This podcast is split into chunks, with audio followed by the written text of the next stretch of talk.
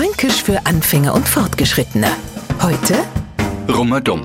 Manchmal kennt man Berglimaner, man wäre der einzig normale Mensch auf der Welt.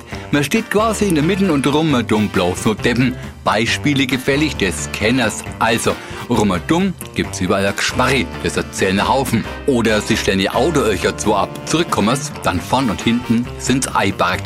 Ja, hab ich den bloß nur Vollpfosten rummerdumm. Rummerdumm, jetzt so klingt, ist nicht die Bezeichnung für die, die uns blöd kommen.